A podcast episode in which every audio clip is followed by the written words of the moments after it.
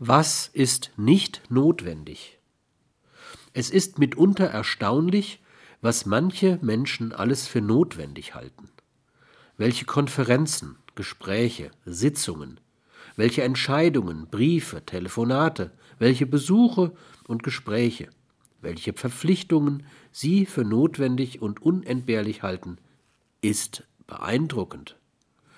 Dass sie nicht nur sich, sondern auch anderen Menschen die Zeit stehlen, unsere allerknappste Ressource, kommt ihnen nicht in den Sinn, da sie von der zwingenden Notwendigkeit all dessen überzeugt sind.